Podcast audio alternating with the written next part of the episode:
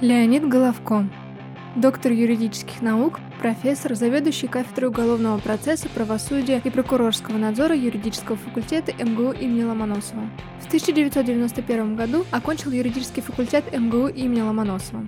В 2004 году защитил докторскую диссертацию на тему «Альтернативы уголовному преследованию как форма процессуальной дифференциации. Современные тенденции развития». Неоднократно читал лекции в качестве приглашенного профессора в ряде ведущих европейских университетов Экс-Марсель, Монпелье, Клермон-Ферран.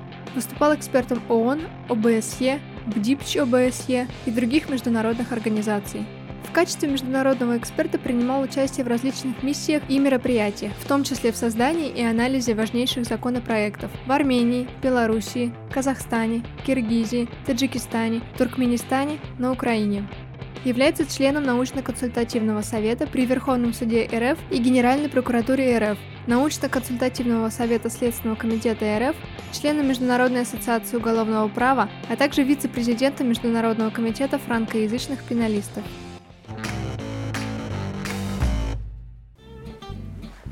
Леонид здравствуйте. Здравствуйте, очень приятно. Здравствуйте.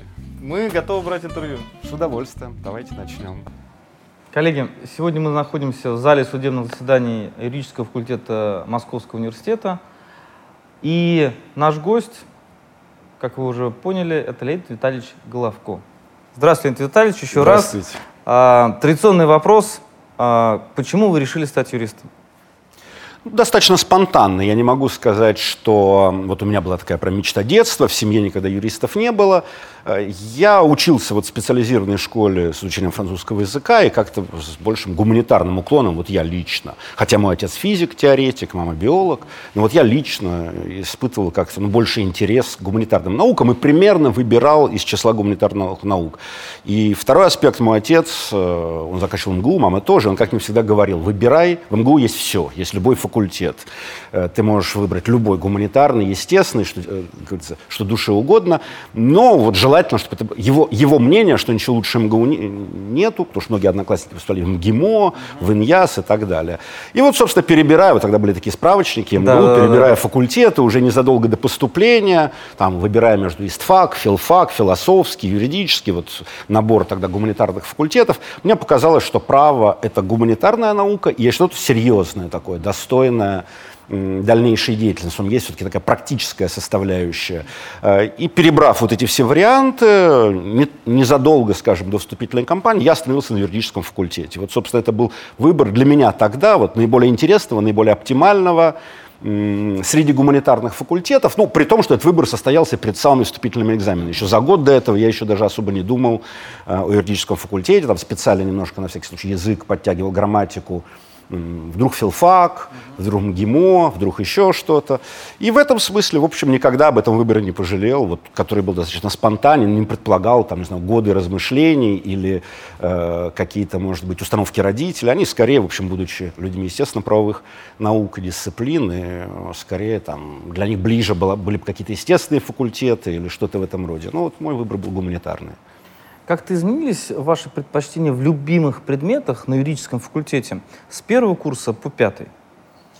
Ну, я искал в какой-то мере, то есть я вот, допустим, даже в плане курсовых работ, я за первый курс делал курсовую работу по уголовному праву, э, тогда начиналась общая часть. Второй курс я писал по, ну тогда называлось государственному, но не конституционному праву. И к третьему курсу я так вот подошел к уголовному процессу, меня заинтересовала теория доказательств, Э, и как-то это показалось очень интересным.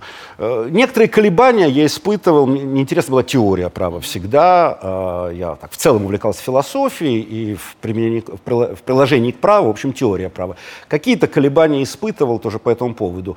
Но, в принципе, сказать, что вот так резко изменилось, нет. Но я открывал для себя. Вот мне нравилась тогда система образования, что у нас не было необходимости сдавать вступительные экзамены mm-hmm. по праву. Мы сдавали общеобразовательные экзамены. Э, история, литература, сочинения. А право открывали для себя в, в рамках обучения. Вот, вот это интересно, безумно на каком-то этапе вдруг начинается новый курс, что-то другое интересно. Э, и в результате где-то третьему курсу я остановился на уголовном процессе, специализировался уже на кафедре уголовного процесса. Э, если бы вот, вот тогда, размышляя о кафедре, ну, может быть, вот теория права угу. как некая альтернатива, но опять-таки уголовный процесс, в нем есть сочетание э, теории и конкретики. Вот меня немножко пугало всегда слишком уход в абстракцию, слишком далеко. Я остановился на уголовном процессе как на на чем-то, вот с точки зрения теории доказывания, что и имеет и философский оттенок, и теоретический оттенок, это классическая дисциплина, она не размыта в каких-то подзаконных нормативных актах. Вот совокупность обстоятельств привела к тому, что я для себя открыл. Так сказать, что менялись предпочтения не могу, но просто по мере того, что открываешь, изучаешь, э, в этом смысле я ну, не спешил с выбором, скажем так. Я не полагал, что первое впечатление uh-huh. всегда верное. Вот давайте начнем с этого, с этого, а к концу мы посмотрим немножко палитру дисциплины, поймем, наконец, вот куда, как говорится, душа лежит, э, в как, какому направлению ближе. А французский язык как-то помогал вам в выборе? Ну, французский язык предмета к уголовному процессу нет на, на этапе обучения. С французским языком, ну, я, собственно, занимался, естественно, французским языком, здесь была группа так называемых спецшкольников, uh-huh. и, э, ну, собственно, у меня был уже на, на хорошем уровне после спецшколы, не сказать, что там был какой-то прорыв на факультете, я его просто поддерживал в таком состоянии, ну, достаточно э, хорошем. Э, на каком-то этапе, я помню, были предложения, мне в том числе от преподавателя французского языка, вот хорошие темы они предлагали по истории права, вот не хочешь написать курсовую, вот зная французский, там какие-то интересные аспекты. Я все это рассматривал, э, оценивал, ну, в данном случае это предложение не поддержал. В аспирантуре, да, потом сыграл роль язык при выборе темы диссертации. При, в ходе обучения как студентам нет. Э, вот он э, какой-то определяющей роли в выборе кафедры не сыграл. Вот когда уже я поступил в аспирантуру на кафедре, когда мой научный руководитель Константин Гуценко выбирал тему. У меня были тоже какие-то идеи, не связанные французским языком, мне сказал. Он, собственно, был uh-huh. очень долгие годы директором Института законодательства uh-huh. со сравнительно прямым уклоном. Сам был прекрасный американист, занимался Англией, США. И он говорит, язык — это большая ценность. Вот Франция у нас много неизведана, ни, никогда не пожалеешь. Вот давай это направление развивай на уровне кандидатской диссертации, потом там уже спецкурс. И, в общем, его оценка, его выбор для кандидатской диссертации был необыкновенно точен. Вот аспирантура — да, вот язык язык начал играть очень-очень большую роль уже в науке. В ходе обучения нет, задача была не забыть язык, скажем так, вот его поддерживать в этом состоянии. В этом смысле факультет свою функцию выполнил, там наши преподаватели mm-hmm. нас кафедры иностранных языков, в которых я занимался, это замечательно. Я его не забыл за те пять лет, что учился, там два года армии тоже. То есть, в общем, удалось его не забыть. Вот, скажем, это была сверхзадача, потому что школа была сильная и давали нам очень Понятно. хорошо вот, в спецшколе. А вы сказали про армию, то есть э, вы уходили в армию. Да, да, да. То есть э, мы тогда уходили, мы, ну, это был, была середина 80-х годов. Вы не с Дмитрием Ивановичем Дедовым учились, нет? С ним, да, мы однокурсники. Потому что он как раз рассказывал, что вот, он вот, уходил. Вот, вот, да. вот, с, с, Дедовым, с Дмитрием Ивановичем, соответственно, у нас на курсе, вот из тех, кто, угу. некоторые другие коллеги, которые тоже сейчас известные юристы, там, Анатольевич Клепицкий, профессор известного уголовного права, это все вот однокурсники. Мы все уходили. Я, в принципе, первый курс учился на вечернем отделении, а потом, соответственно, можно было перевестись, угу. но какой смысл, если я все равно ухожу в армию оттуда и оттуда? Я уже, отслужив в армии, вернулся и перевез угу. на дневное э, со всеми пятерками и так далее. Поэтому тогда забирали. Тогда забирали, это было связано с тем, что ну, дети детей военного поколения. Небольшая демографическая яма, Понятно. не хватало, и мы знали, что мы в любом угу. случае э, в армию пойдем, поступив, не поступив, с вечернего, с дневного. То есть это ну, может быть, и хорошо, это не играло решающую роль в моем выборе. То есть надо было либо идти в военный вуз, либо, в общем, не придавать этому значения. Ну, мой отец, который ну, сам к армии никогда не имел отношения, он говорил, вот меня это тогда удивляло, он говорил, слушай, ну, два года это ерунда какая-то. Нельзя делать э, выбор э, фундаментальный на всю жизнь, исходя из такого пустяка, как два года. У меня тогда в 17-18 лет казалось, два года это вечность, это, это сумасшедшие сроки. Но вот сейчас я понимаю его мудрость, что ну, не надо было идти куда-то только потому, что есть два года армии. Я спокойно отслужил, э, вернулся, ничего, как выяснилось, сильно не забыл э, и никогда не жалел об этих двух годах. Вот я лично никогда не жалел, они дали жизненный опыт неоценимый, они дали знание а в каких ситуации войсках людей. Служили? Войска связи угу. в, в Ленинградской области, собственно, ну, воинская часть отдельная. Э, вот все, все два года, ну, за исключением там, небольшого э, выезды на учения туда, в Печенгу, под Мурманск. В общем, я провел в этой части э, без отпусков, ну, с некоторыми там увольнениями. Было трудно, непросто, но в целом, еще раз хочу сказать, я не... потом уже постфактум, когда уже миссия выполнена, я об этом никогда не жалел. Вот, скажем, тот опыт, который я приобрел, и то некое внутреннее созревание, которое произошло, оно, безусловно, ценнее вот этих двух лет. В стратегической перспективе я ничего не потерял. Ну, на два года чуть позже закончил, на два года позже поступил в аспирантуру, но в результате, в общем, уже сейчас ясно, что это никакой вот, никакого опаздывания здесь нет, потом все это наверстывается. А вот эти вот, ну, особые ситуации, может быть, которые можно только в армии встретить, uh-huh. э, знание жизни, знание определенных э, человеческих взаимоотношений, э, сложных вот этих структурных вещей, каких-то вот э, начальства, там, старослужащие, дало мне колоссальный жизненный опыт, э, и поэтому я никогда об этом не жалел. А, когда вы начали работать на практике? Вы знаете, где-то к концу пятого курса я тогда уже был женат, у меня был маленький ребенок после армии, то есть это был примерно конец 90-х, конец 90-го года, 91-й, начало 90-х, самое-самое начало. Э, ну, я до этого не очень хотел работать на практике, я выбирал всякие вот подработки такие вот далекие от права, угу. мне хотелось учиться.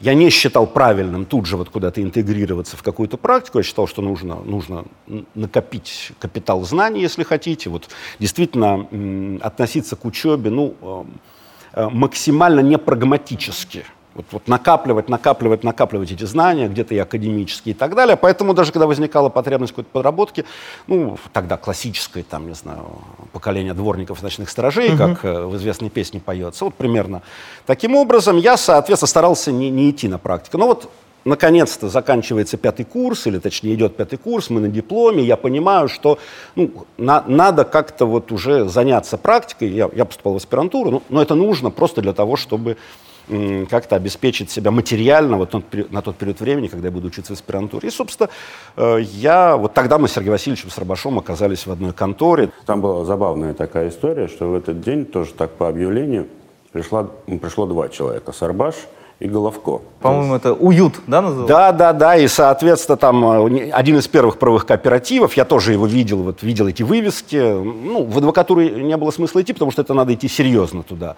Надо это определять как, как элемент карьеры. Здесь мне показалось, что это практика, и это интересно, это даст подработку. Я думаю, зайду-ка я вот в несколько в этих правых кооперативов спрошу, там, в конце 90-го года. И, как выяснилось, они как раз хотели взять Эм, какого-то ну, молодого юриста, и вот я зашел, а Сарба, от Сарбаша пришло письмо. Они говорят, ну, давайте мы, может быть, обоих э, по попробуем. Вот, а того, кто не подойдет, ну, скажем, уберем. Э, ну, как-то так, выбор они так и не сделали, в результате... Вдвоем. Да, да, да, долгое время там мы познакомились, подружились. Он тогда был студентом, а, ну, как там, МЮИ, по-моему, называлось, да, да, да. бывший ВИЗИ. Я был тогда, ну, заканчивал МГУ и поступал в аспирантуру, поступил в аспирантуру, и, в общем, вот первая половина 90-х прошла как раз... Э, там был очень достойный коллектив, это были в основе своей... Странное название такое, это был... Тогда сложно было с регистрацией, угу. это был кооператив строительный, который на определенном этапе перекупили военные юристы, причем с очень хорошим таким бэкграундом, действительно, военные юристы с хорошим угу. образованием, с хорошими там карьерными показателями, нравственно очень достойные люди.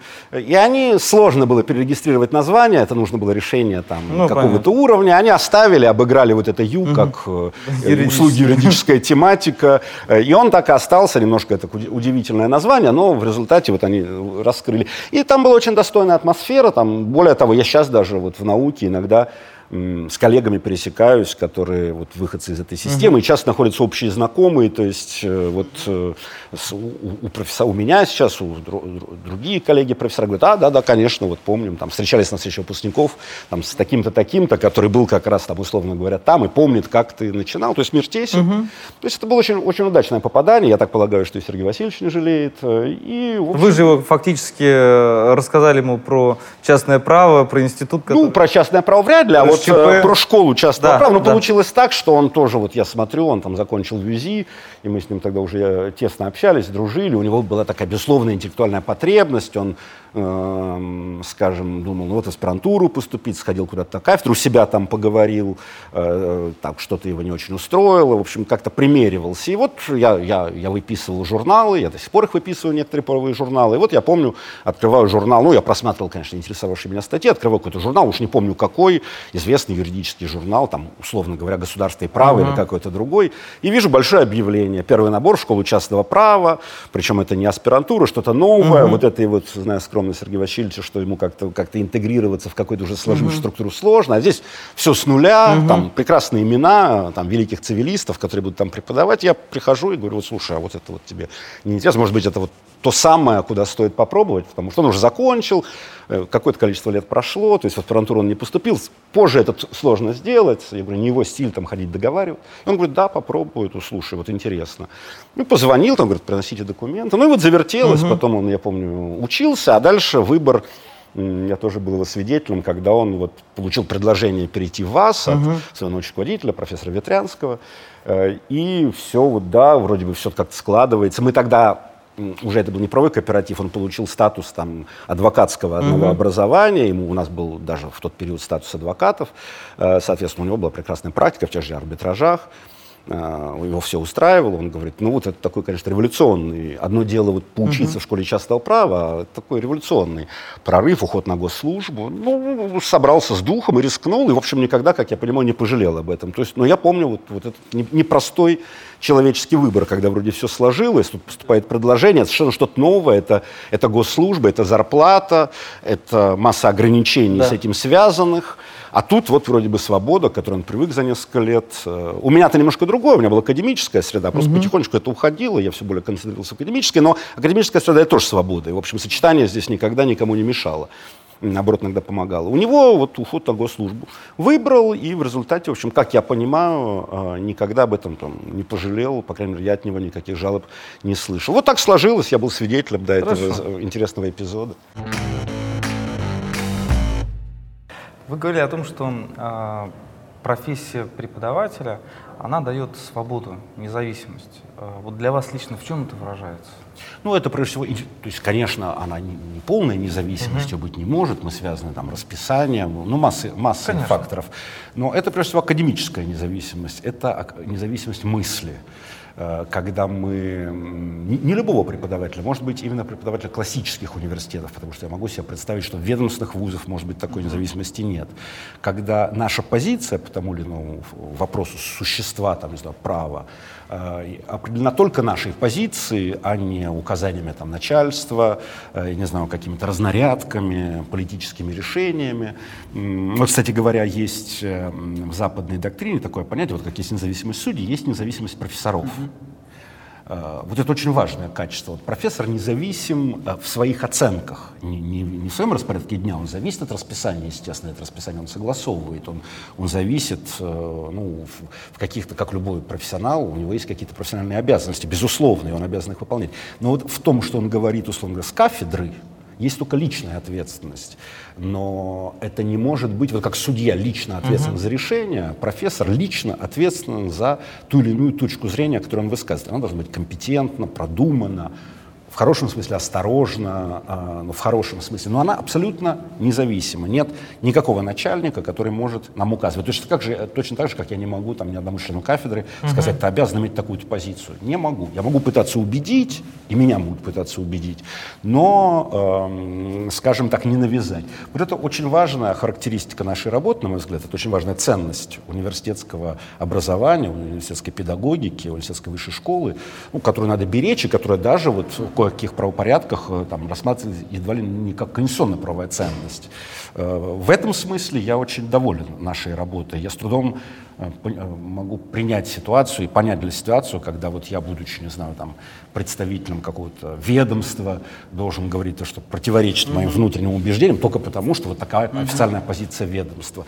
Это другое. Я могу это понять, но мне было бы тяжело это с таким вот опытом нашей работы и, может быть, с таким каким-то комфортным положением, в котором мы находимся как университетские э, преподаватели, очень тяжело могу вот как-то для, экстраполировать это на себя. Вот, вот это я имел в виду под вот этой индивидуальной независимостью, независимость точек зрения, независимость оценок. Вот есть студенты, пусть они судят, да. насколько это профессионально, непрофессионально.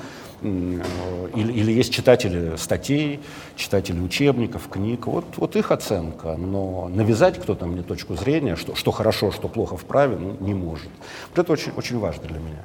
Знаете, э, в период а, охоты на ведьм а, в США один из профессоров, которого тоже там привлекали какой-то там а, профессиональной ответственности, порицанию, он выступил, и мне запомнились эти слова, я читал в одной книге, о том, что он сказал, что только три профессии имеют право на ношение мантии. Это судья, это священник, это профессор. Абсолютно, да? вот абсолютно. Именно вот, вот это я имел в виду, это, это очень важно. И, и действительно, при том, что э, должна быть личная ответственность за репутацию университета, факультета, кафедры, за репутацию науки. Э, это, это, это не безответственная независимость, это очень ответственная независимость. И, может быть, даже степень ответственности очень высока. Э, вот, вот когда, когда есть вот эта независимость с точки зрения, тем важнее испытывать эту личную ответственность за качество тех или иных там знаний или тех или иных сведений, которые мы передаем. Э, поэтому это не просто вот там рассказывать студентам анекдоты там о чем-то. Это, э, это, это нести вот эти знания. Но, но само по себе это, это сочетание вот независимости и личной ответственности за то, что ты готовишь специалистов и несешь ответственность за качество их подготовки, это, это очень важно для меня. И мне кажется, вот да, очень удачная, конечно, цитата и мысль. А как вы относитесь к увеличению инстанционности в процессе, в частности в уголовном? Ну, на самом деле это неоднозначно, что это позитивно. Мы помним, что до знаменитой судебной реформы 1864 года было очень много инстанций, это критиковалось, и как раз смысл этой великой реформы XIX века был в том, чтобы привести инстанционную структуру процесса, уголовного и не только уголовного, к некой классической парадигме. Первая инстанция – апелляция, кассация. Сейчас возникает впечатление, что снова усложнились траектории движения дел, появилось очень много инстанций, две кассации, надзоры и прочее, прочее. Не факт, что это хорошо. Все-таки э, компактная инстанционная система, как показывает опыт, потому что сравнительно-правовой, это, наверное, оптимально. Угу. А как вы относитесь к увеличению компетенции уголовных дел а, подсудных суду присяжных? Ну, количественно ничего революционного не произошло. Э, перевод, э, скажем, некой возможности рассмотрения дел э, в районные суды, на самом деле количество не увеличил фундаментально, как обещали некоторые реформаторы, количество дел рассматривается судом присяжных. Ну, наверное, это реалистично, потому что суд присяжных – это все-таки инфраструктурно тяжелый суд, очень сложно их собирать, особенно на уровне районного звена. Поэтому э, юридически вроде бы расширение произошло, статистически мы пока его не видим. Э, и в этом смысле вряд ли мы увидим те радикальные цифры, вот резкого увеличения дел, которые обещали реформаторы. Это закономерно, потому что на уровне районных судов, особенно в, малоудал... Э, в трудноудаленных местностях, в малонаселенных местностях, конечно, суд присяжных ну, массового применения иметь не может. Это закономерно, это объективно, это реальность. Ну, я так понимаю, что вам приходилось заниматься делами в основном связанными с частной практикой, то есть с частным правом.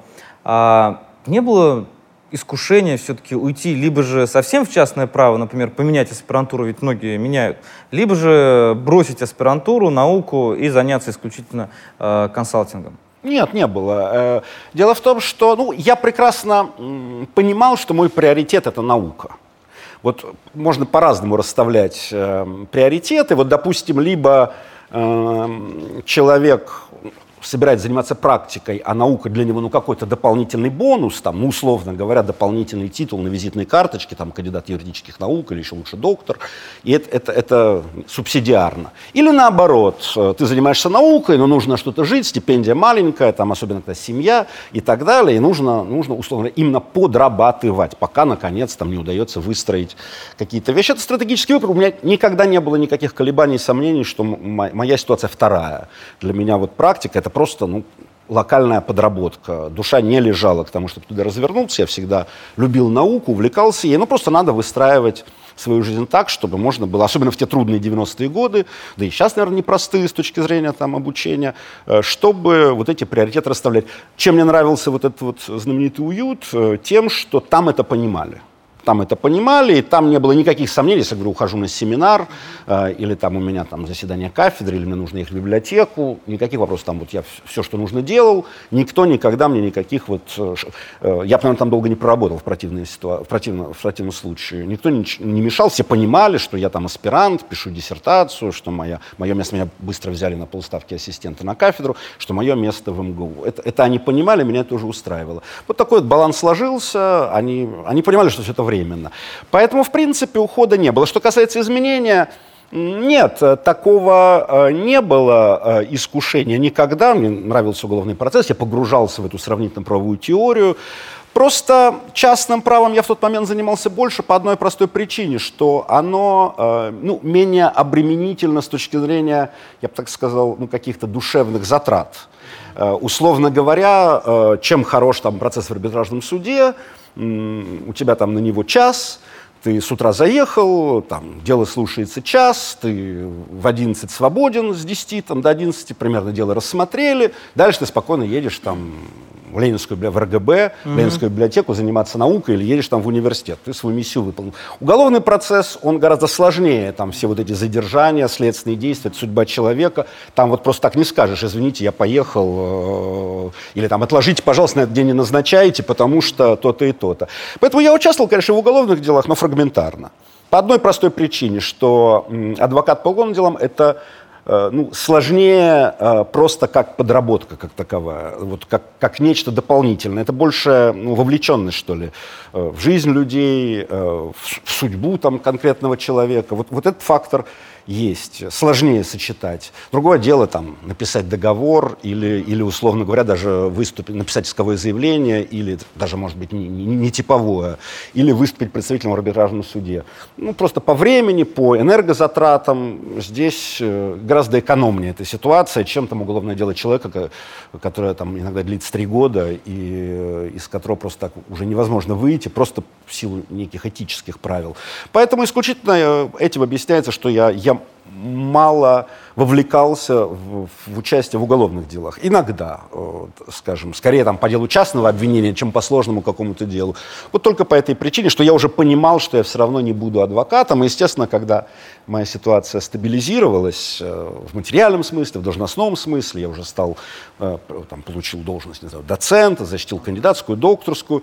Естественно, я постепенно ну, стал вот эти вот, э, скажем, свои консультационные вещи просто обрубать, выходить uh-huh. из этого, даже где-то воспринимать, ну, как какие-то у меня были постоянные даже и консультационные клиенты, консалтинг. Ну, я стал просто уходить, говорить, извините, вот я уже сейчас сосредоточен на написании там докторской диссертации, все, все прочее, прочее. Это совпало, естественно, с нормализацией и ну, наших, скажем, зарплат, доходов, ну, да. каких-то там э, у академических ученых всегда есть дополнительные возможности где-то преподавать, что-то.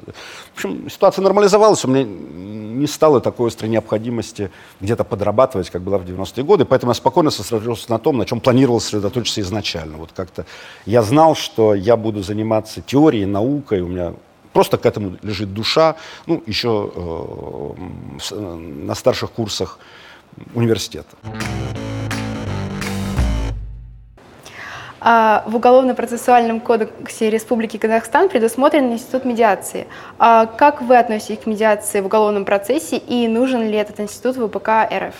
Вы знаете, медиация действительно очень такая ну, институционально симпатичная вещь, когда по некоторым категориям дел э, некий независимый медиатор примеряет потерпевшего обвиняемого, особенно когда речь идет о спорах таких, там, не знаю, или делах там, соседей, члены семьи, действительно, где некий бытовой социальный конфликт выходит на, на, э, на первое место и приводит к уголовно-правовому, к нарушению уголовного закона. И этот конфликт лучше снять на корню. Я этим занимался, в частности, это один из вопросов моей докторской диссертации, очень давно, в начале 2000-х годов. Как показывает опыт, инфраструктурно это очень трудно. И в этом смысле возник такой интересный феномен, когда некоторые постсоветские государства, не только Казахстан, это Молдавия, это Казахстан, это Киргизия, сейчас вводят институт медиации, а реально его нет. Никаких реальных медиаций не проводится. Почему?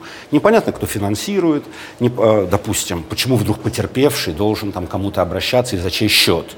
Бюджет ничего не предусматривает. Поэтому на самом деле показатели статистические такого рода дел, настоящей медиации, не, не прекращение за примирением, что не одно и настоящей медиации, стремятся к нулю. Ни в Казахстане это не удается реализовать, ни в Молдавии. И, наверное, не нужны реформы э, ну, такого кабинетного типа, э, те реформы, которые не приводят к практике. То же самое мы видим в России по гражданским, э, простите, гражданские арбитражные дела, там, закон 2000 года, статистика ну, практически нулевая.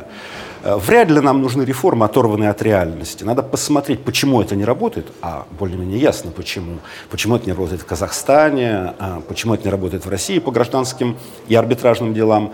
Э, понять объективные закономерности того, что это не работает, они более-менее ясны. Э, и все-таки избегать такого, ну скажем, таких витринных реформ, когда на бумаге все очень красиво, а в реальности ничего подобного нет и, и, и быть не может, потому что стороны ну, просто не знают, к кому обращаться, государство не берет на себя это финансирование и так далее и тому подобное. Вот такого типа реформы, как в Казахстане или как в Молдавии, или как у нас по гражданским арбитражным делам, вряд ли нужны. Они ничего не дают. Это не более чем такие оторванные от реальности реформы.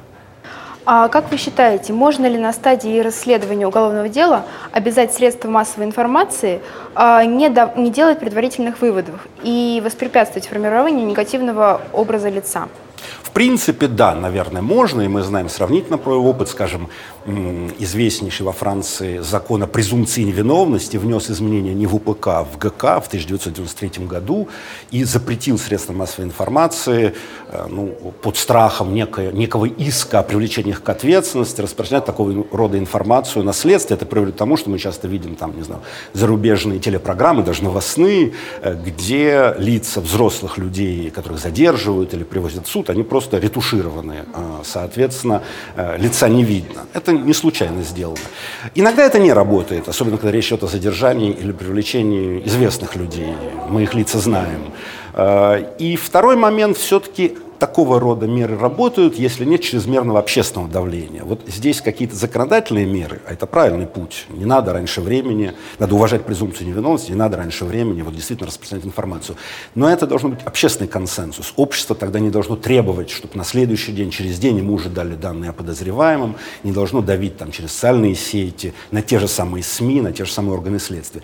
Если будет такое общественное спокойствие по поводу, в том числе уголовных дел, если мы будем понимать, что правосудие в отличие от СМИ, это не вопрос часов или суток, а это вопрос иногда месяцев, это сложная такая работа, тогда все будет в порядке. Если же мы какие-то ограничения введем, но по-прежнему будет давление со стороны общества на, на те же самые СМИ, на те же самые органы следствия с требованием тут же дать фамилию, тут же, тут же наказать, тут же привлечь, ну, вряд ли это сработает. Сама вся обстановка вопроса, она резонна. Угу. А, и последний вопрос. А какие институты уголовного процесса во Франции функционируют лучше, чем в России? Ну, вы знаете, во Франции, конечно, очень э, сложная и красивая, эффективная структура предварительного следствия.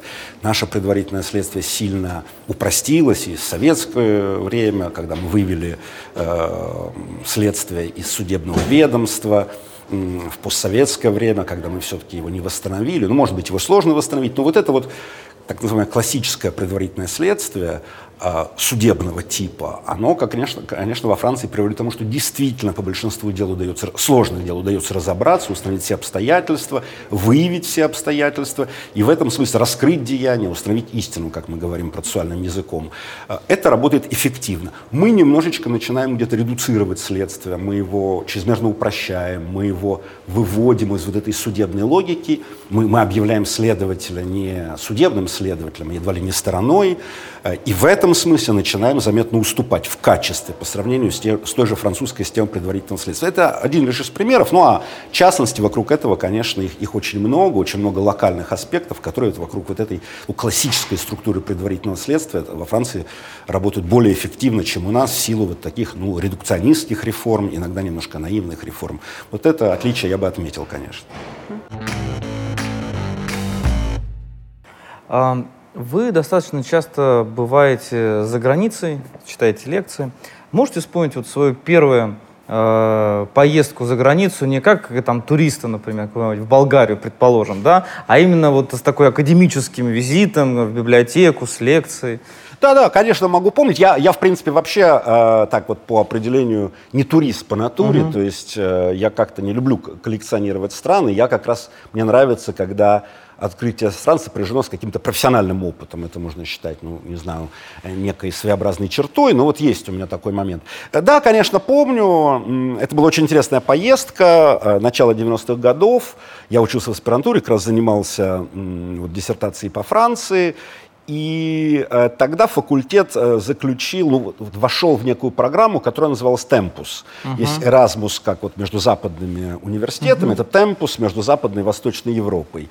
Э, и как раз в рамках программы Темпус э, было предложение двух стажировок, э, а, либо английский, либо французский, Голландия и Бельгия. Университет Эмигена, очень известный, э, и, соответственно, университет, ну, французский Лувена или Левена вот, в, в, в голландском варианте. Он, это, голландскоязычная часть Бельгии, Фландрия. Ну так, месяца на три, три месяца, да, примерно, э, их финансирование и, и чисто исследовательские задачи, mm-hmm. никаких там вот этих вот там тренингов, каких-то обработок, ничего, чисто академическая вещь. И тогда декан факультета Евгений Алексеевич Суханов и, в общем, мой руководитель Гуценко Ксефедж, э, они, в общем, предложили вот мою кандидатуру по линии Бельгии, кандидатуру Натальи Козловой, профессора mm-hmm. кафедры гражданского права по линии Голландии. И вот мы туда поехали на три месяца, это было очень интересно. То есть, встречались вы с ней где-нибудь нет, там, не в Люксембурге? Нет, нет, нет, не встречались. Хотя вот иногда с коллегами встречался. Я помню, ага. как вот в этот университет приехал Олег Ильич Кутафин. И угу. так, ну, в Москве он, была для меня, он был для меня недосягаемая величина ректором ГЮА. А там, соответственно, на этой маленькой площадке я там аспирант и э, Кутафин, мы мило общались, потому что, собственно, соотечественники встретились. Вот такие встречи были, с Натальей Владимировной нет. А, и вот я там находился, ну, три, ну, два с половиной месяца, причем ты приезжаешь, вот тебе кабинет, вот тебе так компьютер, э, как сейчас помню, такой старенький Apple, э, вот, соответственно, они вытащили, у нас как-то, я, я им не очень пользовался, у нас тогда э, вот Microsoft был, мы начинали, еще были какие-то лексиконы, там, а, ну, прям общем... Macintosh от Apple стоит. А да? тут вот такой, да-да, Macintosh, вот такой классический. А вот. сейчас вы, кстати, чем пользуетесь? Нет, сейчас я Microsoft там как А, Microsoft, то есть вы не стали любителем? Не стал, не стал, но вот на тот период я его, я его освоил, я его в глаза не видел, то есть я говорю, вот в Москве это, этого не было, я его освоил, там, соответственно, какой-то кабинет, и вот, пожалуйста, э, э, собственно, хочешь, ходи на лекции, только говори, с кем ты хочешь встретиться, угу. с кем ты хочешь... То есть вот сейчас такого, конечно, нет, к сожалению, сейчас очень сильная такая идеология идеологизированность этих контактов, вот э, что-то куда-то едешь, там, например, какая-то программа, там какие-то задачи. Mm-hmm. Вот тогда это была чисто академическая поездка. Я, по сути, у меня была одна задача довести э, свою до ума диссертацию по Франции, ну, будучи в Бельгии, библиотеки, источники информации, контакты. Плюс я попытался реализовать другие, там, сделать статью в каком-то солидном бельгийском журнале, что получилось на французском языке.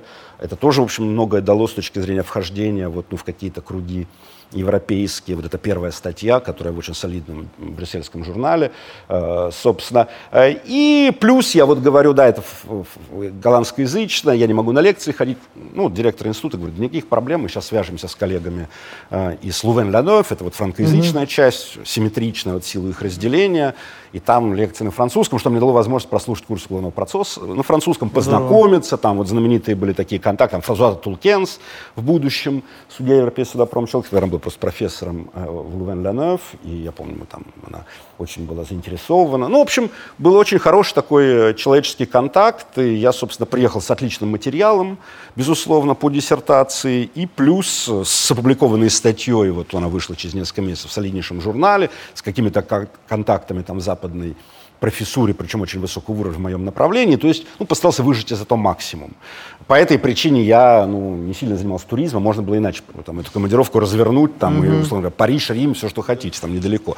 Ну, мне казалось, это не суть важно, а гораздо важнее вот, вот действительно реализовать какие-то профессиональные задачи. Это получилось, и, в принципе, вот эта программа какое-то время существовала, потом многие из наших коллег туда ездили несколько лет.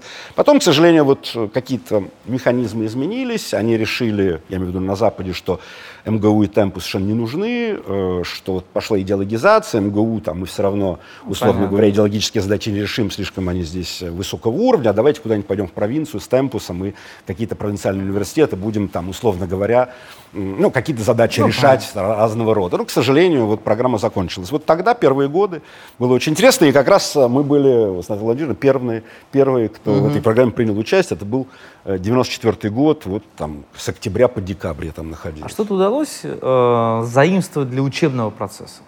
Вот что-то вот вы такое подсмотрели, вы, что вам понравилось? Вы знаете, ну, мне э, показалось тогда, по крайней мере, что учебный процесс вот там, где я читал, слышал лекции, там, Лувен Леонов, это, это действительно великий университет, один из лучших, это, э, может быть, лучший в Бельгии, один из самых таких известных европейских университетов, там, с 15 века существующий. Вот учебный процесс, лекции, ну, они э, в этом смысле очень хорошо читаются, но в целом это меня ничего не удивило. Это то, что я вижу в МГУ. Вот хорошо прочитанные лекции прекрасным профессором, э, иногда более артистично я ходил, там кто-то читает там, чуть более, кто-то чуть менее, но в целом, в общем, ничего так вот э, ну, меня не изумило. Более того, тогда это была такая первая, может быть, первый опыт мой, когда мне предложили, Леонид Леонов, говорят, а вот прочитать двухчасовую лекцию там, местным студентам-аспирантам угу. там, на французском языке. Я к ней готовился на месяц, это было очень сложно, это первый опыт, надо было на языке, что надо писать, надо говорить. Тут жуткое волнение аспиранта, это сумасшедшая задача, там вот сидели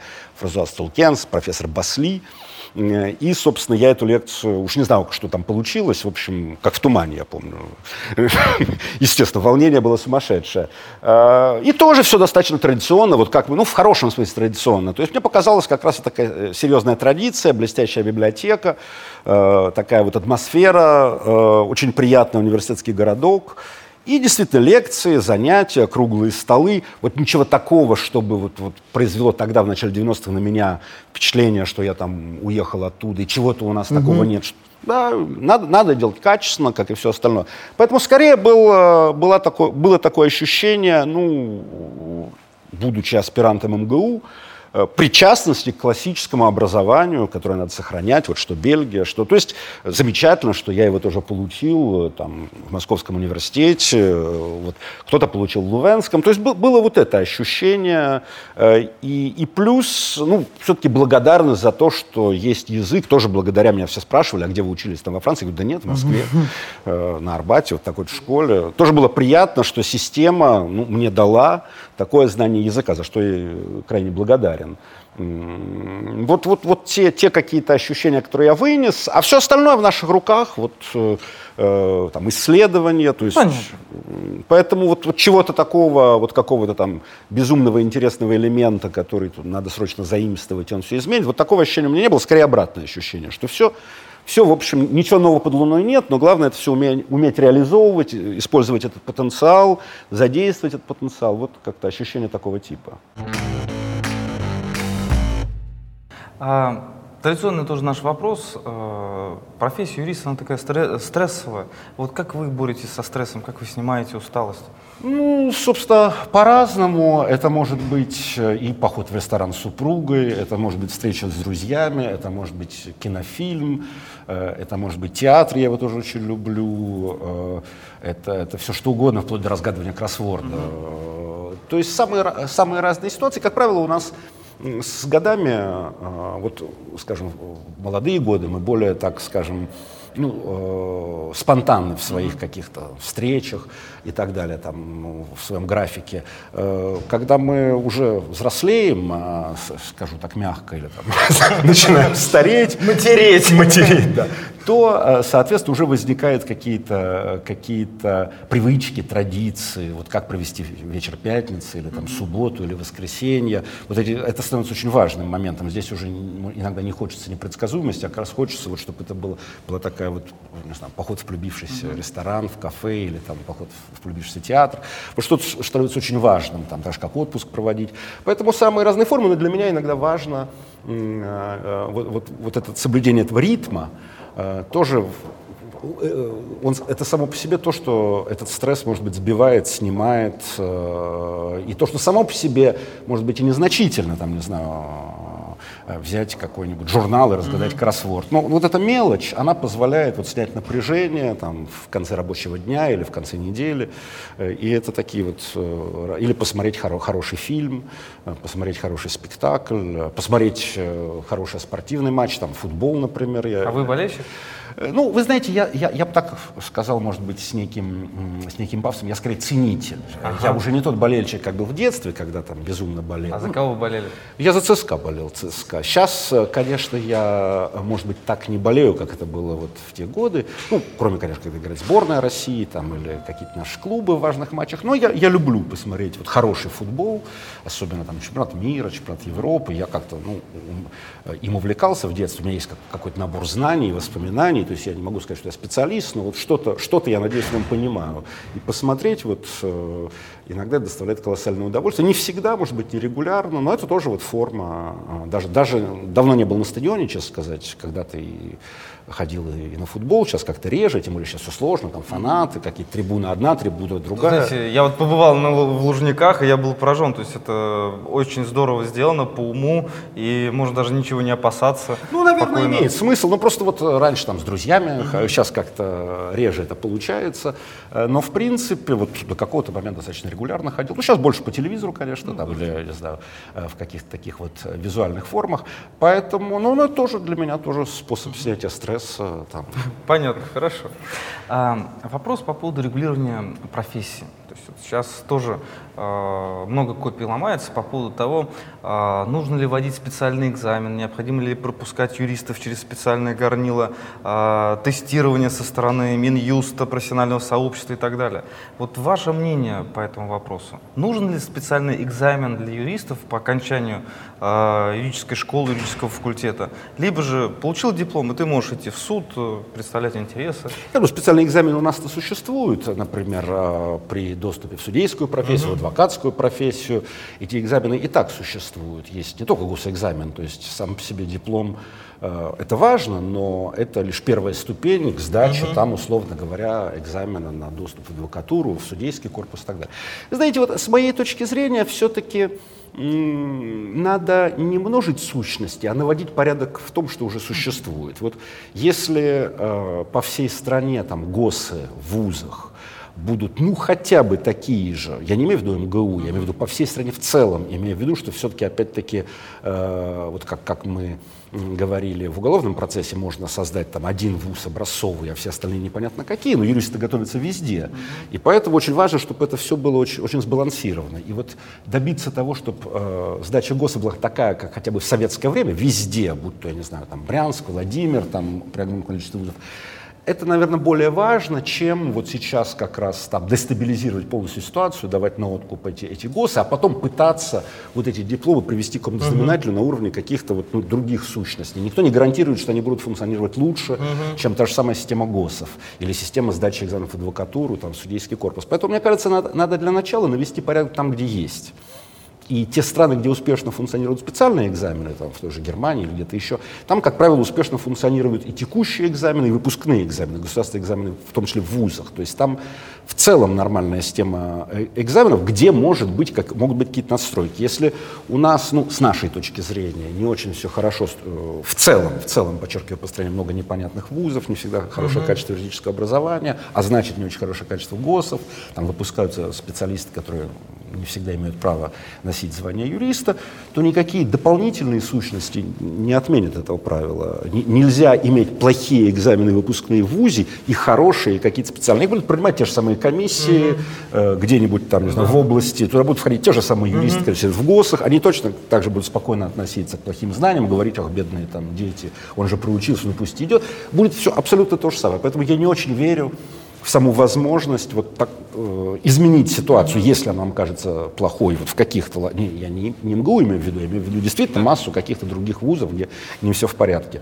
Э, я не думаю, что мы исправим это какими-то дополнительными сущностями. Ну, нужно наводить порядок везде. Э, скажем, университетское образование, неважно, получил ты его там в Якутском госуниверситете, в Московском госуниверситете или там в Орловском, оно должно быть не ниже какого-то уровня, как вот в советское время, когда люди учились и в Воронеже, люди в Саратове, в Томске, в Омске, и тем не менее качество их подготовки было э, не ниже определенного уровня. Может быть, не всегда такого же, как в МГУ, но тем не менее вот эта планка была. Вот эту ситуацию надо восстанавливать, потом уже будем думать э, о том, нужны нам какие-то дополнительные вещи. Понятно. Расскажите, пожалуйста, про ваших учителей. И можно ли сказать, что у вас э, были учителя в России, и можете ли вы кого-то назвать как своего учителя за рубежом, зарубежного учителя?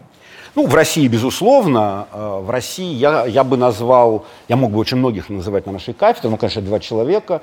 Э, прежде всего, это Людмила Зимофина Ульянова, которая у нас работает, за что я очень благодарен. И, в общем, э, как говорится, тянет эту лямку до сих пор. Для нас очень важная фигура на кафедре, носитель традиции. Я писал у нее курсовую там, на третьем-четвертом курсе. Я писал на дипломную работу. И в значительной мере благодаря ее, благодаря ее интересу к теории доказательств, когда она читала лекции, когда она подавала, вела семинары, я и выбрал эту специализацию. Вот меня очень заинтересовало именно доказывание теории доказательств. Она читала это блестяще, потом спецкурсы.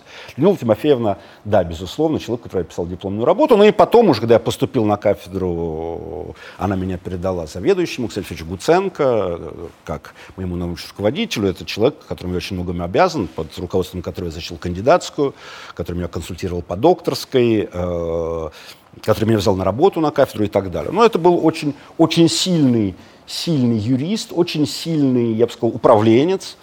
У него была интересная очень э, тоже жизнь. Он, собственно, э, вот, рос карьерно, ну, то, что сейчас называется Институт законодательства сравнительно правоведения, назывался Институт советского законодательства. Он прошел все пути собственно, вот этой карьеры там, там, от аспиранта до сначала замдиректора, и в 1978 году стал директором этого института. Ну, в советское время это сумасшедшая должность, обычно такие назначения, это вот, там, уровень ЦК партии, очень серьезное аппаратное решение, где он взаимодействовал с Требиловым, тогда вот министр юстиции. И он 9 лет был директором этого института на, на посту находился, на котором его в 1987 году сменил Леонид Ильич Яковлев. Угу. Вот приезд Яковлева в Москву, откуда он стартовал уже на, на все позиции, угу. которые мы помним, начинался с директорства в этом институте законодательства сравнительного правоведения, куда он приехал из Свердловска с поста, по заведующего кафедрой. Вот это произошла такая, ну, условно говоря, рокировка, как раньше говорили. Э, Гуценко перешел заведовать кафедрой в МГУ. Тоже вопрос, это как так разруливался угу. достаточно высоко. Деталей я, честно сказать, не знал, действительно не знал э, всей этой истории 87 года, потому что тогда только, естественно, возвращался из армии или еще был в армии, был еще студентом и все эти детали знать не мог. Яковлев приходит в Институт законодательства, а Гуценко уходит заведовать нашей кафедрой уголовного процесса, ну, которая с его подачи в 80 году стала называться «Правосудие и прокурорского надзора». Это была его идея. И, собственно, возглавлял ее 25 лет, вот пока я э, не имел чести его сменить. Ну, это, конечно, был очень сильный говорю, человек, он был очень мощный, у него был вот этот вот бэкграунд ну, крупного управленца советской эпохи, директора института, это вот, вот, да. вот это вот одно из сверхдержав, то есть это, это, это очень высокий уровень умения управлять ситуацией, анализа ситуации. И от него я много взял, не только в научном смысле, он мне очень много дал и в научном смысле, но и в смысле, ну, скажем, вот такого ну, жизненном и управленческом. И у него еще была одна замечательная черта. У него была очень четкая система взглядов, э, ну, в плане, вот, скажем, каких-то научных позиций и так далее. Но он никогда не был в этом плане диктатором. Вот э, он считай, считался ученым более консервативного порядка в плане идей. Но на самом деле, вот самое удивительное, что он был гораздо более ну, если хотите, спокойно относился к другим точкам зрения, чем некоторые, ну, с репутацией либералов. То есть у него, он там был, не был сторонником суда присяжных, тем не менее у него вполне могла защитить, быть защищена диссертация, что происходило там по суду присяжных, тем, кто его поддерживает. Он вот давал такой карт-бланш, его интересовало качество, и он никогда не занимался мелочной опекой. Вот я занялся Францией, я, естественно, там отчитывался перед ним, э, там, как перед руководителем, но он давал вот хорошую творческую свободу, он никогда не говорил вот какие-то по мелочам. И по докторской то же самое. Вот это очень, очень сильная черта. Вот он управлял всем, но в то же время ну, вот в творческом смысле давал свободу. Я, конечно, ну, это, это мой учитель, бесспорно, и о нем самые лучшие воспоминания. Его не стал, к сожалению, в 2013 году. Что касается э, зарубежных, ну, я назову одного человека, я не могу его назвать формально учителем, но это, конечно, фигура для меня очень крупная. Это Жан Прадель. Это я скажу так, выдающийся, наверное, можно сказать, наверное, и, и больше, вот специалист по правовой процесс француз. Э, автор замечательной книги «Сравнительное уголовное право, но непревзойденный труд». С ним получилось интересно э, наше взаимодействие. Когда я был в Бельгии, как раз вот написал эту статью бельгийскую, я, э, ну, были то, что сейчас у нас там в PDF нам высылают угу. статьи, а тогда это то, что называлось отдельный оттиск. Вот там бельгийский журнал прислал мне пакет, в котором было там 20 экземпляров моей статьи в качестве отдельных оттисков, там с картонным переплетом. Где-то даже, из, к сожалению, вот в силу современных там цифровых технологий мы этого не имеем. Это отдельная штука такая, она делалась издательским путем, и ее было очень приятно и престижно угу. дарить такие вещи, потому что когда хорошо издано, они, они жили своей жизнью, вот эти вот отдельные да. оттиски. И вот я, получив отделетский на французском языке этой статьи, ну, кому-то, конечно, там на кафедре подарил, но скорее как сувенир, там, понятно. Я рискнул, и э, вот вроде бы мне профессор Басли говорил, что что-то он обо мне упоминал про Делю. Ну, взял вот, э, там, посмотрел, э, это несложно было тоже, нашел его адрес, не помню, там в интернете тогда или где-то еще там, в каком-то журнале, он был директором института uh-huh. университета Пуатье, взял отдельный от, оттиск, написал с глубоким почтением, послал. Это была статья о новейшем там, развитии российского уголовного процесса. Было мое удивление там, колоссальным, когда через два месяца я получил книгу сравнительного уголовного права э, с подписью, в которой эта статья цитировалась. Это был, конечно, вот, наверное, так, такой эйфории я в своей жизни в научном смысле никогда не испытывал, даже защитив докторскую диссертацию. Вот получить из Европы вот эту книгу, где сам Продель, которого я читал еще, будучи студентом в РГБ, и вот э, так завязалась переписка, в прямом смысле переписка. Мы переписывались классическим образом, не по электронной почте, а класси... у меня она хранится. И в дальнейшем, соответственно, когда на каком-то этапе вдруг он мне пишет – Э, да, у меня вышла статья еще в одном самом престижном французском журнале, ну, как бы, который редактировался скорее его там научной оппоненткой, скажем так. И вот я ему тоже ее выслал э, и так далее. Вот посылать его, получать его предложение. Ни разу с ним не виделись. А вы не хотите перевести на французский язык новый российский уголовный кодекс? Угу сидя в Москве. Думаю, ну, интереснейшая задача. Вот, с одной стороны, что-то уже сверхсложное, не с французского на русский, а с да. русского на французский. И тогда мы это издадим там, в таком-то издательстве. В общем, я напишу предисловие, э, ну, а с другой стороны, ну, надо рисковать иногда. Э, и я вот на несколько месяцев погрузился в это, там еще хорошо в этом плане, потому что кодекс это все-таки типовая вещь, там есть вот угу. типовые повторы, там наказывается да. чем-то, и это немножко убыстро. В общем, несколько месяцев я переводил, потом эту рукопись прислал, все это все это вышло, мы с ним по-прежнему не видимся, э, ни разу в жизни не виделись, только переписка. Вышла книга редакции Проделя, перевод Российского уголовного кодекса, издательство там Кижас, очень известное парижское издательство. Э, вот. Э, и вот так вот проходит время. Потом я был во Франции, когда в 2002 году я ему позвонил. Мы с ним очень мило поговорили по телефону. Я в Экс-Ан-Провансе, Экс-Марсель, он там в Пуатье. Угу. И, наконец, в 2003 году он мне тоже там написал, что если вы будете там где-то в районе Парижа, ну, Экс-Ан-Прованс далеко, вот вы напишите, я специально приеду. Ага. И вот, собственно, я ему написал, это был январь месяц, я был вот проездом в Париж, была ужасная погода, помню, и Продель, вот, ну, не знаю, меня лет на 40, наверное, или 30, там, 5 старше, то есть для меня это, конечно, авторитет сумасшедший. И вот состоялась наша встреча на улице Шуфло, угу. далеко от Пантеона, в одном там бельгийском ресторанчике, вот этот обед, и я его наконец-то увидел воочию, угу. у нас уже вышло вот, э, да. то есть какое-то колоссальное взаимодействие, и с тех пор мы с ним пересекались вот, вот там, потом мы увиделись на там, конгрессе э, во Франции, там, одном конгрессе в 2010 году. Потом, соответственно, я, ну, так можно сказать, как-то посодействовал его приглашению на очень солидную конференцию в Петербург в 2010 году, потому что он в Петербурге, mm-hmm. в Москве не был. Ну и вот так мы с ним э, иногда пересекались. И вот до сих пор этот контакт, иногда он мне пишет, там, вот там э, какая-то идея статьи, я, как правило, откликаюсь. Я не могу его назвать прямым уч- учителем, но вот, скажем, помимо вот этого общения, его книги на меня повлияли еще будучи студентом-аспирантом. Я действительно считаю, что это лучший специалист во Франции, ну, последних, ну, полвека точно, в моей сфере, в области уголовного процесса, да и материального права.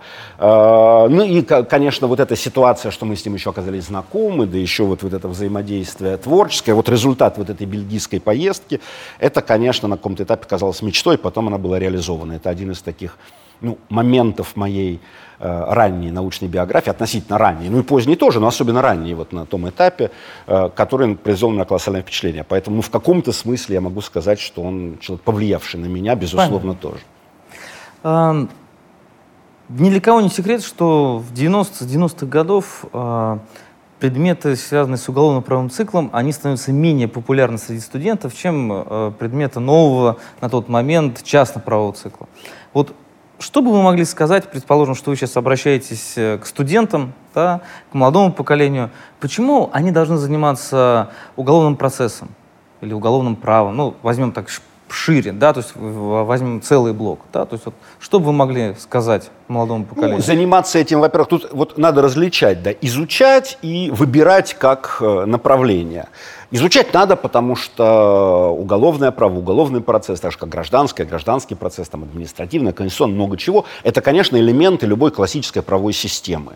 А, поэтому ну, знать это надо, хотя бы потому, что без этого классического юридического образования быть не может в принципе, без знания фундаментального уголовного права процесса. То есть э, относиться к этому надо серьезно, и эти знания в любом случае э, пригодятся Э, ну, то есть вот эта вот узкая специализация тоже играет роль, но даже независимо от нее все равно знать и понимать эту систему надо. Вот, э, не должно быть здесь провалов и пробелов.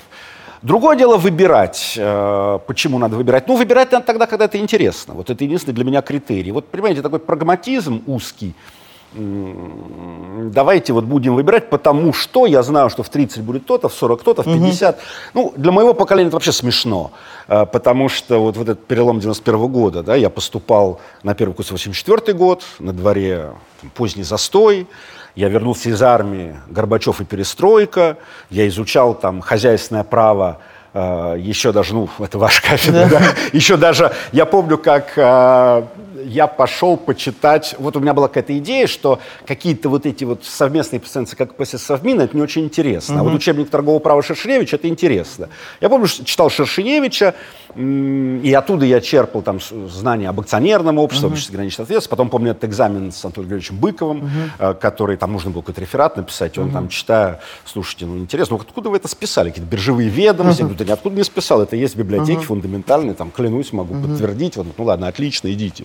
То есть uh-huh. вот эти вот какие-то, понимаете, перелом там, ты учишься на втором курсе, тебе говорят, ну, конечно, стратегия карьеры, потому что на дворе середина 80-х годов. Там, я помню, нам как говорили, что, ну, вот будете плохо учиться, будете мух давить в нотариальной конторе.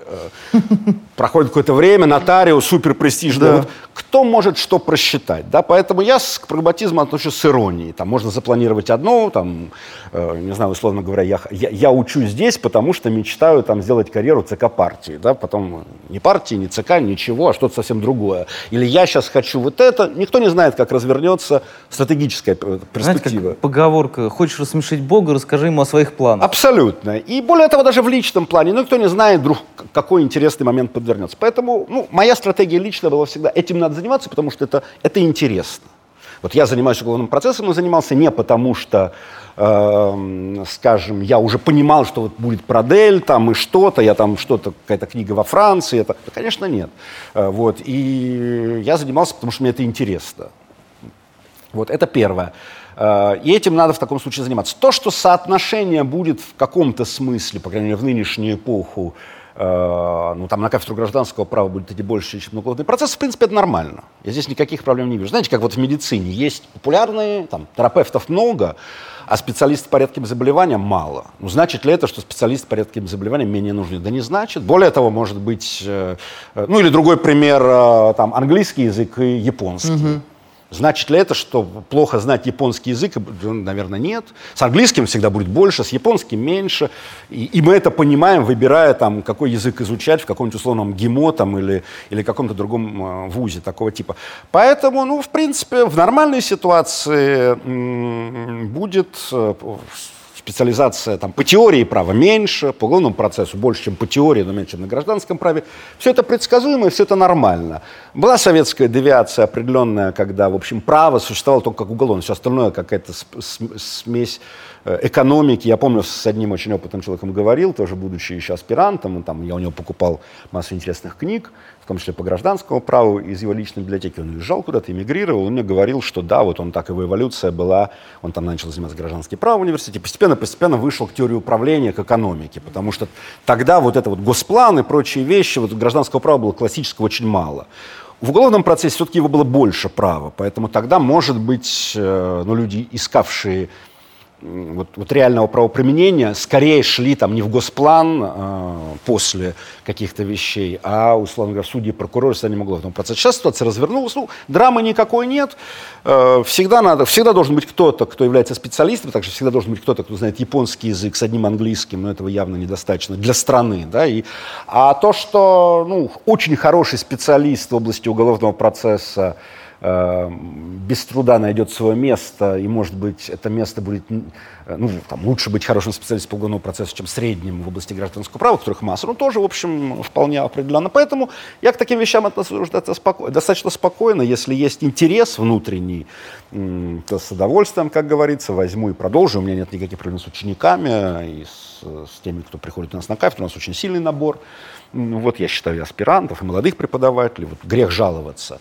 Там, хочу ли я, чтобы это превратилось в поток, который там, перебьет кафедру гражданского права? Ну, я реалист, и вообще таких задач мы не ставим. А зачем, собственно, что это даст? Поэтому такой вот погони за количеством у нас тоже нет. Должна быть очень сильная школа, сильный, хороший, стабильный набор людей, которым это интересно. И этого вполне достаточно, потому что ну, ну разные ситуации. Ну, ну, не нужно на, на теорию 200 человек. На теорию нужно один-два человека, которые потом будут заниматься наукой. На гражданское нужно действительно предпринимательское право больше. Уголовно-правовой блок, ну, такое количество не нужно, потому что мы все-таки больше занимаемся фундаментальными вопросами. Ну, это, это все совершенно нормально, я к этому спокойно отношусь. Есть какие-то вещи, которых вы жалеете, которые вы совершили или не совершили в жизни? Да, пожалуй, вот так вот, чтобы, чтобы я бы учился какой-то мысли, вот что-то не сделал или что-то сделал, пожалуй, нет. По крайней мере, ну, да, да, известный такой вопрос, я иногда над ним задумываюсь, вот могу ли я на него ответить, э, выделив какую-то такую вещь. Пожалуй, нет. Ну, может быть, вот, вот не знаю, может быть, я бы сейчас эм, какой-то иностранный язык, помимо французского, английский я знаю, но не настолько mm-hmm. хорошо, может быть, усилил бы. С другой стороны, я прекрасно понимаю, что если я в школе изучал бы не один, а два языка, там, или три, может быть, у меня был бы хуже. Это, опять-таки, вопрос распыления ресурсов. Mm-hmm. Кто его знает, что получилось? Может быть, я не знал бы так французский, а знал бы в сред... Сред... на среднем уровне там два языка. Сложно сказать. Может быть, вот, вот иногда вот испытываешь сожаление от ну, недостаточного знания или незнания каких-то дополнительных иностранных языков. Кажется, что, как... кажется, что какие-то знания упущены, там, немецкого я не знал. Это печально. Можно ли сказать, что это была ошибкой на каком-то этапе? Вот я, я имел такую возможность, но не сделал. Так я ответить не могу. То, что жаль, э, и наша жизнь вообще по мере вот ее развития, это все больше и больше какие-то непройденные пути. Вот, вот можно mm-hmm. и то, и то. Вот, условно говоря, когда мы в школе учимся, можно все. Ты можешь стать футболистом, можешь космонавтом, не знаешь. Потом ты не стал футболистом, не стал космонавтом, стал юристом, условно говоря. И вот это все сужается, сужается, специализация. Это нормальный, э, нормальное развитие. Надо ли сожалеть? Да вряд ли. Это, это логика вполне, вполне э, скажем, такая достойная. Ну, также может быть и с языками. Кто его знает? Может быть, погнался бы, там, или мои родители бы погнались бы за, за, за рядом языков. Может быть, не было бы французского, а, ну, не было бы немецкого, а было бы что-то всего по чуть-чуть. И сложно сказать. То есть сказать, что жалею, не могу, но, конечно, ощущение ощущение, что можно было бы знать больше и нужно было в идеале, в идеале. Оно иногда не покидает, когда там хочется там, прочитать какую-то статью, книгу, и вот не хватает знаний там, на каком-то другом языке, помимо тех, которые владеют. Вот, вот такого типа, наверное, сожаления иногда присутствует. В остальном сказать, что вот, вот в жизни я там вот не сделал mm-hmm. что-то, куда-то не поступил, куда-то не пошел, э, там вот какой-то, по какой-то, какому-то пути, нет, наверное. Я, я доволен вот своим путем. Э, и кроме того, прелесть, скажем, академической среды, что ты э, всегда, вот даже по мере развития жизни, всегда есть вот эта вот какая-то ну, позитивная неизвестность. Ты не знаешь, там, твою статью могут прочитать и через 30 лет, и через 20. Вот, вот у нас есть вот этот вот момент, что, что мы что-то, какие-то знания, вот так же, как мы сейчас открываем для себя авторов, которые писали это в начале 20 века, mm-hmm. очень многих, они же не знали, что вот мы будем их читать, они не могли это предсказать. Mm-hmm. Вот это вот, эм, ну, скажем, неизведанность того, что мы написали или сделали, вот, непонятен потенциал этого, даже если это иллюзия с нашей стороны.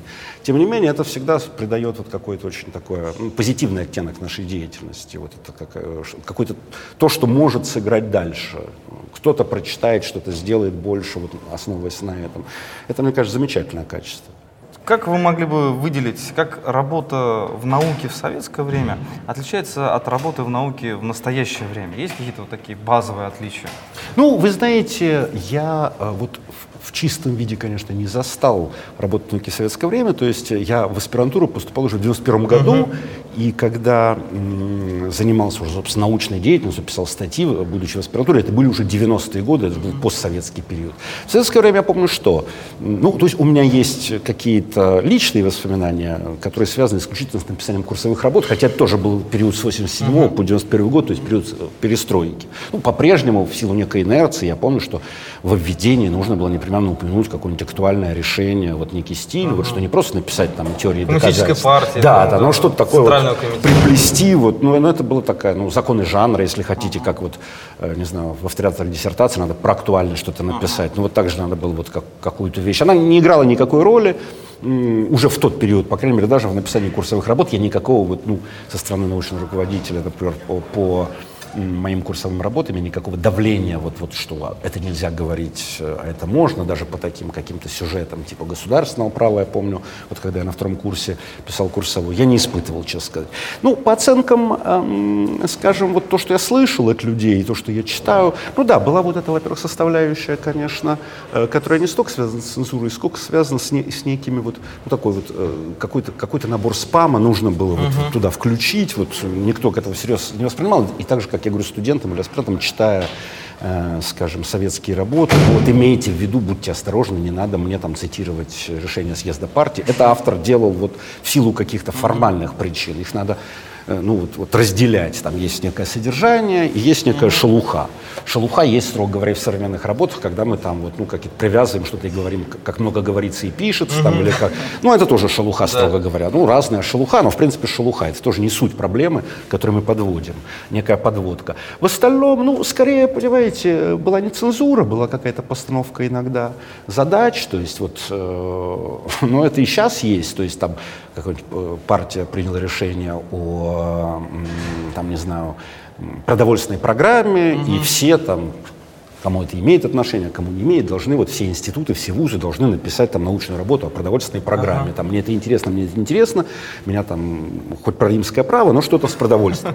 Ну а что сейчас там у нас, ну то, что цифровизация. Все, все бросаются, там у нас одна цифровизация, все, все там, не знаю, круглые столы, публикации, журналы, кто-то не открой, везде цифровизация. Ну тоже вот кто-то сказал, есть какая-то такая задача, кому-то интересно, кому-то интересно, но все там цифровизаторы. Ну вот примерно вот в таком духе, наверное, можно. Это не совсем цензура, это скорее, ну, когда научно научный, особенно в гуманитарных сферах анализ, ну, следуем, как, следует каким-то ну, следует тому, что многим кажется вот, ну, крайне важным вот, вписаться в некий контекст, получить грант или в то время, э, скажем, отчитаться, чтобы выполнили задачи.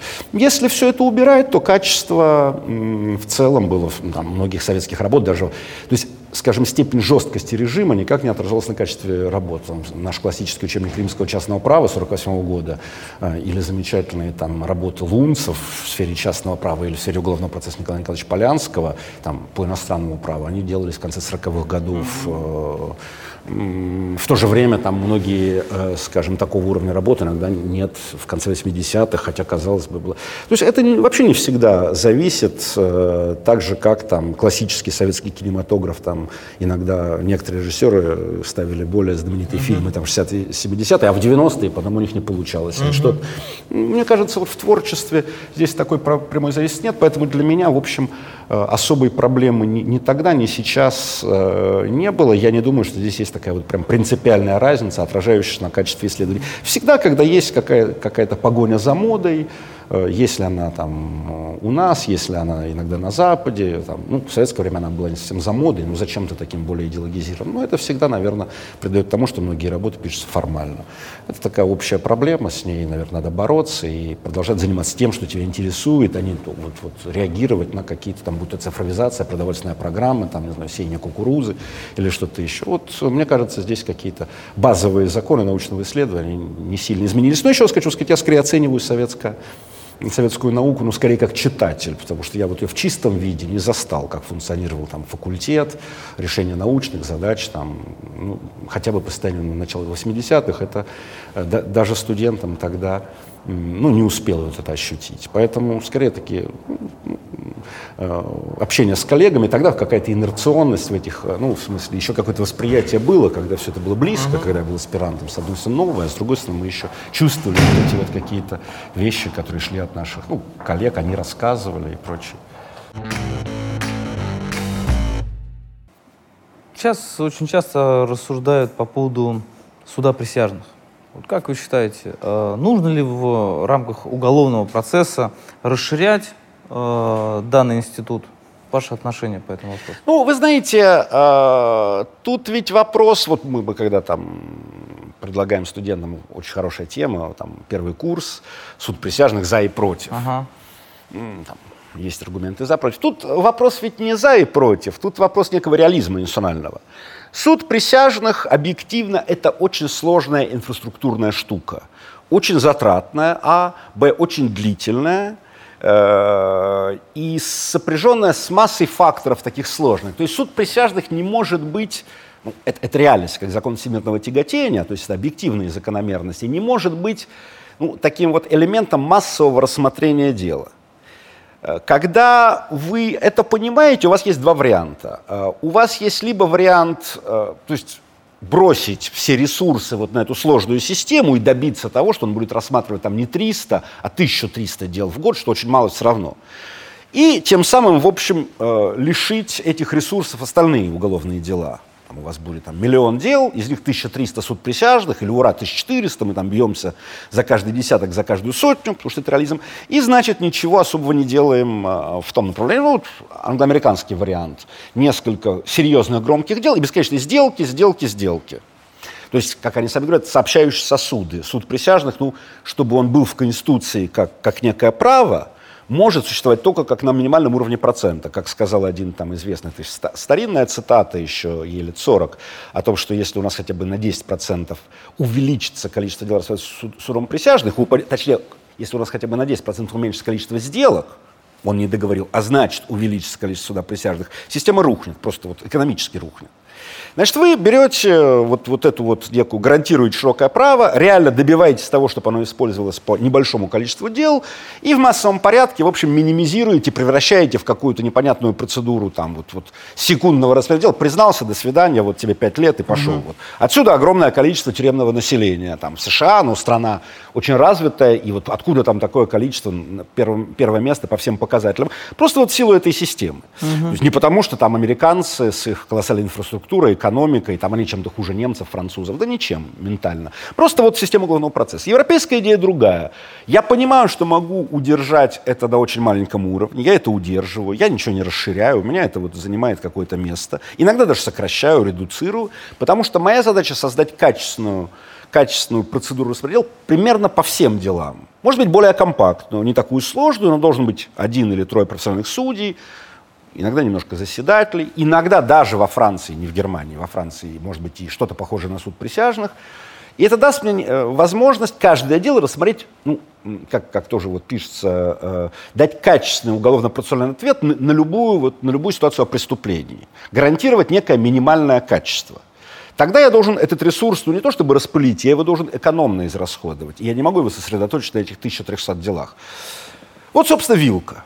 Россия все-таки страна, в которой ну, я не вижу причин и необходимости идти по американскому пути. Ну, хотя бы потому, что это будет приводить к, объективному национальному ухудшению системы уголовного процесса, который, может быть, и так не идеально, и к росту тюремного населения элементарные риски, ну и так далее. Есть ряд закономерностей. Поэтому вот погоню за показателями суда присяжных я не считаю рациональной.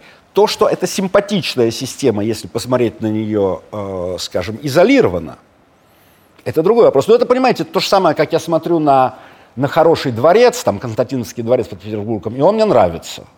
Но когда я думаю о массовом жилищном строительстве, я не, не смотрю на Константиновский дворец. У меня немножко другой, другой тип зданий в такой ситуации. Вот это примерно та же самая логика. Да? Вот шикарная архитектура, хорошо проведенный суд присяжных от и до, там за 6 месяцев мы распределили дело, ну, великолепный результат.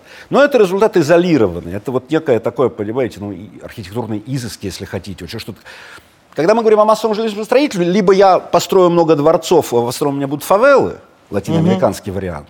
Либо все-таки я буду строить э, качественные здания, но это будут не дворцы, а это будут, там, не знаю, хрущевки, какие-то современные варианты, там, малогабаритные квартиры, там, гарсоньерки, могут называться по-разному. Там. Э, но это будет, да, не дворец, объективно говоря. Вот то же самое примерно ситуация с судом присяжных. Поэтому это, это рациональная ситуация. Суд присяжных не может быть, вот это аксиома для меня, не может быть э, способом массового рассмотрения дела. Это иллюзия, это, это не работает.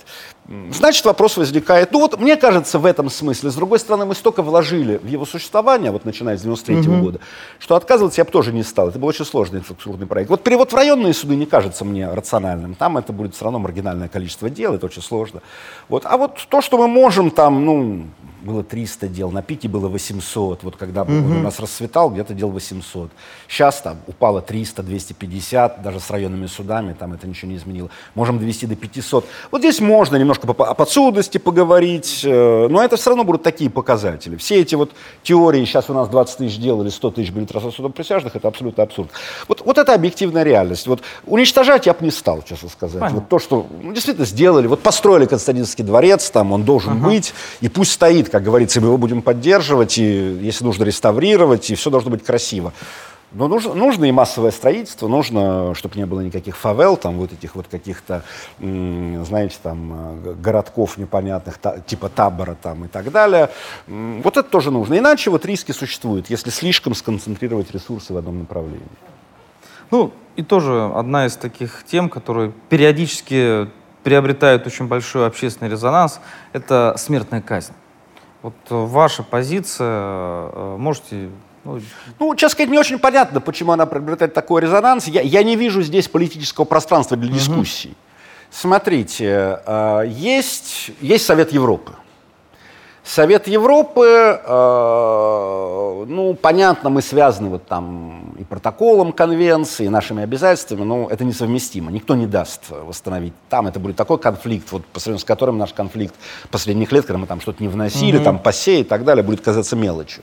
Второе, есть решение Конституционного суда, поэтому, когда вот депутаты начинают что-то говорить, не очень понятно, а причем здесь депутаты, если это заблокировано, в УК-то это и так есть. Это заблокировано решением Конституционного суда. Ну, Конституционный суд, ну, теоретически может преодолеть свою позицию, потому что она была построена на идее, что суд присяжных должен быть везде. Сейчас он вроде бы везде, включая там Севастополь и Крым. Э, но что, он пересмотрит свое решение 2009 года? Сложно сказать, маловероятно. То есть должна быть абсолютно сумасшедшая какая-то политическая воля и политическая мощь за этой, э, которую я, ну, пространство для которой я сейчас не вижу. Ну, ну просто вот не, нужно вот все усилия там, политические бросить на это. Я не думаю, что они туда будут брошены. Поэтому, мне кажется, это э, немножко такая вот, все, все эти обсуждения, ну, немножко такой популистский характер имеют. Более того, это ничем не грозит. Я вбрасываю вот массовую идею, ну, или там какую-то хорошо выстроенную смертную казнь, как политик, я прекрасно понимаю, что это не пройдет ну, я понимаю, Совет Европы, Конституционный угу. суд. То есть я немножко так вот скорее манипулирую общественным мнением. Если, а то, то есть, условно говоря, смертную казнь в современном мире может позволить себе, ну, вот э, такие государства, как Китай или США. Угу потому что у них нет никакой связи с Советом Европы, э, потому что в том, и то, в общем, в США там периодически эти сложности возникают э, по конкретным судам. Там, ну, е- если мы хотим вот эту вот там э, сломать некую нашу зависимость от вот этих вот того, что называется европейские ценности, выйти на тот же уровень, и мы готовы там вот ну, можно обсуждать эти вопросы, и теоретически, значит, выходить из Совета Европы, там Конституционный суд пересматривает. Но еще хочу сказать, я пространства э, такого не вижу. Поэтому за или против, это такой вопрос какой-то, который становится, ну, ну сильно подвешенным. Вот можно там, ну, все равно, как там сейчас обсуждать, а нравится мне Наполеон или не нравится. Mm, да? То есть, ну, можно об этом порассуждать, но, но это не, никакого отношения не имеет к реальному историческому современному контексту. Это такие вот, ну, немножко игры, где я ничего не рискую ни при той, ни при другой точке Понятно. зрения. Поэтому, на самом деле, вопрос ну, в данной политической ситуации, которая мне не кажется актуальным, вот имея в виду те ограничители, которые существуют. В отличие, может быть, суда присяжных, вот вопрос о смертной казни актуальность потерял, ну, как минимум, с нашим вступлением в Совет Европы. Отсюда и, э, там, и позиция Конституционного суда и прочие-прочие вещи. То есть такая мягкая аболиция, скажем, которая произошла, но жестко она не становится в силу того, что, вот, может быть, выводить из УК тоже не нужно, чтобы не будоражить общественное мнение. Вот ситуация так замерла, не, назнач... не только не применяется, но и не назначается. Угу. А в УК где-то присутствует. Вот, собственно, это, это такой вариант компромисса, он достигнут, и вряд ли его в какую-то сторону кто-то будет разворачивать. Хорошо. Что для вас Московский университет? Ну, Московский университет это дом родной, скажем так, если в двух словах, потому что я как сюда... Я, я собственно, вот поступив сюда в 1984 году, и, там, э, если э, не считать двухлетний выезд в армию, ну, который, в общем, был, был понятен как временное явление, я не собирался там уходить в прапорщики, соответственно, ну, я никогда отсюда не уходил. Я вот поступил, потом аспирантура, потом работа. То есть, то есть для меня это что-то абсолютно родное. Я не мыслю себя вот вне Московского университета. Э, и ну, это, это, это очень много, это, это больше, чем место работы, безусловно. Просто в силу даже того, как жизнь складывалась. Вот э, мое становление профессиональное. Все остальное было вот что-то такое вот э, параллельно существующее. Оно и сейчас есть, безумно какие-то интересные вещи. Может быть, членом НКС там, там при генпрокуратуре, при Верховном суде можно э, давать какие-нибудь заключения по сложным, там, резонансным делам там на Западе. Э, можно еще что-то делать. Это все очень интересно. Но все это вот что-то такое существующее одновременно, параллельно, если хотите, с моим пребыванием в Московском университете. Поэтому ну, для меня это действительно, в профессиональном смысле, это все, э, э, это, это безусловная база, это то же самое, что для человека, не знаю, в личной жизни, там, семья, дом и прочие вещи. Безусловно, именно в таких категориях. Леонид Витальевич, э, вот такой вопрос.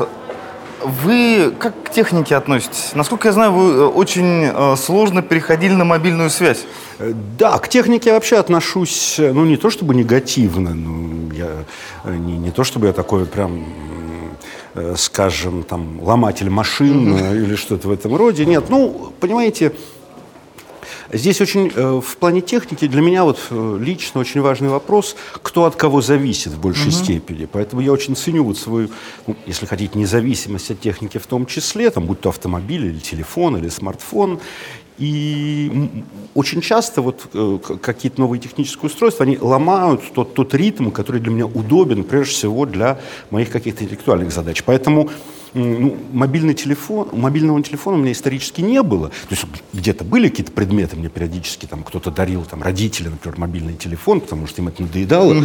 И вот, но он отправлялся там куда-то, не знаю, на, на письменный стол э, по той простой причине, что я не видел такой потребности. И до 2012 года, до этого момента, когда я стал заведующим кафедрой, я там очень много ездил, угу. у меня был самый, может быть, динамичный период, то я был профессором, и я отлично выстраивал свою профессиональную деятельность без мобильного телефона. Просто я вот... помню, как мы с вами в Петербурге в 2011 да, году, да, по-моему, да, общались, да, вы как раз говорили, что у меня нет мобильного телефона. Нет мобильного телефона. Более того, там бывало и не в Петербурге, а где-нибудь угу. там, не знаю, в Алмате, в Бишкеке, угу. в Душанбе, э, в Петербурге, там, вот как мы с вами угу. говорили, или в Ереване. Я отлично вот туда ездил по разным линиям там, международных организаций, что-то еще, не имея мобильного телефона. Я его завел тогда, когда стал заведующим кафедрой, потому что э, ну, действительно возникла реальная необходимость, которой раньше не было, э, для того, чтобы, ну, иногда там мне кто-то позвонил там, по кафедре, не знаю, либо э, иногда вот из руководства факультета или наоборот из членов кафедры, чтобы решить какой-то текущий вопрос в тот момент, когда я нахожусь в командировке или на другом конце Москвы. Вот тогда я почувствовал потребность, и я завел мобильный телефон. Но до сих пор у меня классический кнопочный телефон, я, например, не пользуюсь смартфоном, угу. потому что я считаю, что у меня кнопочного более чем достаточно для решения этих задач а какие-то, ну, я, я не вижу вот причин, по которым, рациональных причин, не, не, не погони за модой, а, а скажем, вот каких-то объективных причин, вот, чего мне не хватало для моей профессиональной деятельности, э, для чего мне нужен смартфон, например. Вот, вот не вижу. Э, я, я любую задачу могу решить, мне проще ее решить, вот, вот скажем, вот угу. без него, чем, чем с ним. Э, в этом смысле э, до сих пор у меня вот, скажем, кнопочный появился в 2012 году, там лет, лет на 15 позже, чем, чем, чем ну, мог бы появиться, а смартфон мне до сих пор. Ну, мне это никак не мешает. Э, я не вижу здесь никаких проблем. То есть, вот, вот, то есть я не люблю э, вот культа техники, и я не люблю, когда некая вещь начинает доминировать надо угу. мной. Точно так же, как мы с вами сейчас, ну, даже понятия не имеем о тех, каких технических uh-huh. устройствах, которые будут естественно через 20 uh-huh. лет, и нам это не мешает. Uh-huh. Пока вот э, вещь какая-то, будь то автомобиль там, или смартфон, uh-huh. или что-то еще не проникла в нашу жизнь и начала вот как бы играть по своим правилам в каком-то uh-huh. смысле, подчиняя нас ей. Ну, если хотите, это какая-то, может быть, э, какое-то стремление к интеллектуальной независимости от этого. Мне, мне так проще выстраивать свою вот э, профессиональную деятельность. Вот проще. Это, это не каприз, а действительно проще. Вот если если я начну испытывать, вот как в 2012 году стал заведующим кафедры, потребность в мобильном телефоне, я пойму, что действительно uh-huh. я, я не могу, чтобы до меня не дозвонились. И то же самое произойдет с смартфоном. Но я его заведу. А, если такой потребности нет, то он мне не нужен. Леонид Иванович, большое спасибо за интервью. А, надеемся, что мы еще не раз с вами побеседуем в рамках круглых столов э, и вообще э, по научным э, тематикам. А, коллеги, подписывайтесь на наш канал и помните, что юристы тоже люди. Всего доброго.